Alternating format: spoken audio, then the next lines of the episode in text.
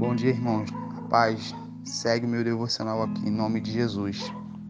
1 Coríntios, capítulo de número 3, do verso 5 ao verso de número 7. Pois quem é Paulo e quem é Apolo, se não ministros pelos quais crestes e conforme o que o Senhor deu a cada um? Eu plantei, Apolo regou, mas Deus deu o crescimento. Por isso, nem o que planta e é, é alguma coisa, o que rega, mas Deus que dá o crescimento. A igreja de Coríntios, ela vivia muitos problemas. E um desses problemas que ela vivia, né, era a carnalidade, era a dificuldade de crescer em Deus, né? E aqui nesse momento, né, é, os discípulos estavam meio confusos.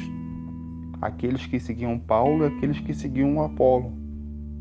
Só que o que me chama a atenção aqui é que duas vezes o Senhor ele fala, né, através de Paulo, sobre o crescimento. Então, não adianta nós é, estarmos trabalhando no ministério, né, se nós estivermos trabalhando no quê? No individualismo. Deus ele não trabalha no individualismo.